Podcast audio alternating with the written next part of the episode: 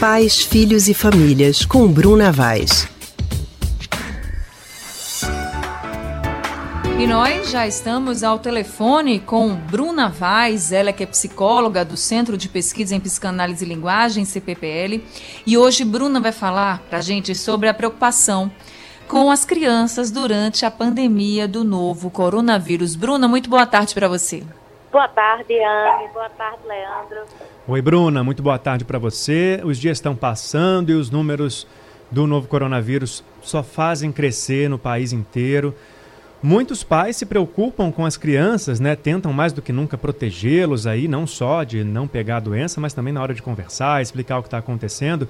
O que, que deve ser poupado e o que eles precisam de fato entender nesse cenário que a gente está vivendo, Bruna?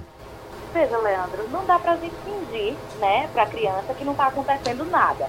Né? A gente sabe que é, aconteceram muitas mudanças na vida das famílias, das crianças né, deixaram de ir para a escola, os pais estão trabalhando em home office, office a grande maioria, né? Então a gente sabe que não dá para fingir que não está acontecendo, né? Até porque nesse momento é importante que não deixe as crianças alheias, né? Elas precisam entender o que é está se passando, né? Muitas vezes a criança e o adolescente hoje em dia eles têm acesso à informação até primeiro do que os pais.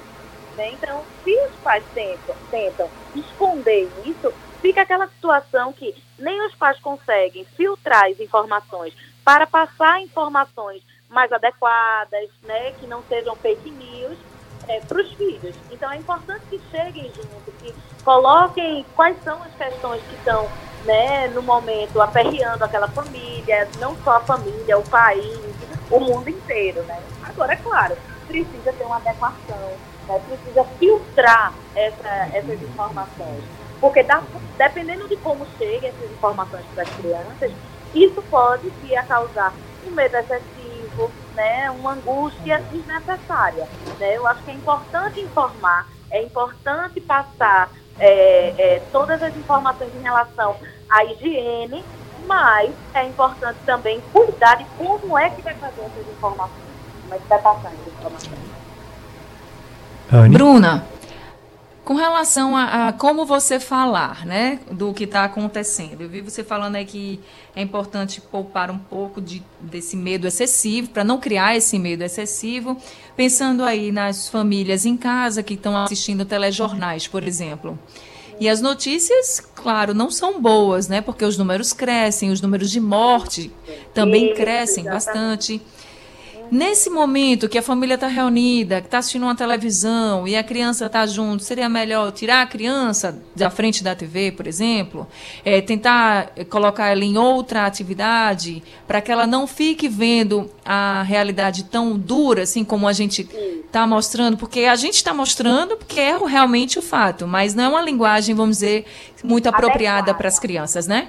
Isso. É muito importante que os pais cheguem juntos e eles possam explicar, né? E também estimular os filhos a falarem dos medos, das inseguranças.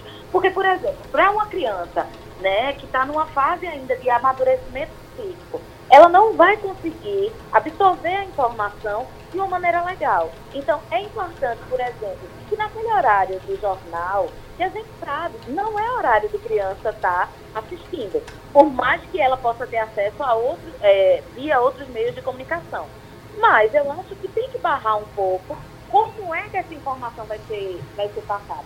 Por exemplo, é, muitos, muitos é, jornais eles passaram né, é, as informações até assim, de dentro das UTIs.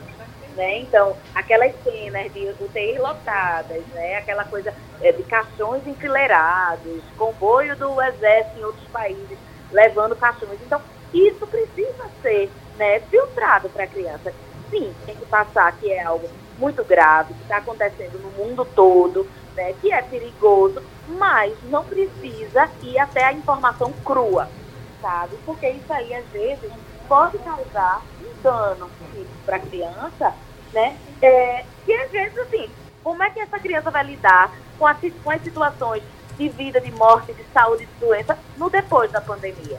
Né? Então, é importante que, que os pais estejam nessa função, é, é, executando essa, essa função né, de proteger as crianças, proteger o acesso à informação.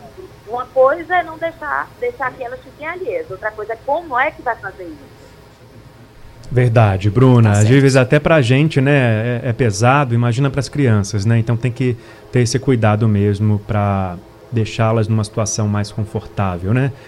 Até a OMS uhum. fez algumas é, é, orientações, né, para os adultos, imagine para as crianças, uhum. né? Então, dessa coisa de filtrar as informações, de cuidado com news, né? É, essa, o, o, ato de pensar um pouco também nos cuidados e na rotina, né?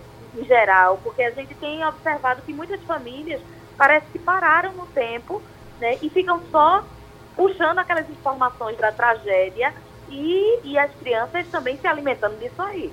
Então é importante barrar um pouco também os adultos nesse sentido. Certo. Bruna, muito obrigado pela sua participação mais uma vez aqui no Rádio Livre. Obrigada, Bruna. Obrigada a vocês. A gente acabou de conversar com a psicóloga Bruna Vaz, do Centro de Pesquisa em Psicanálise e Linguagem, CPPL.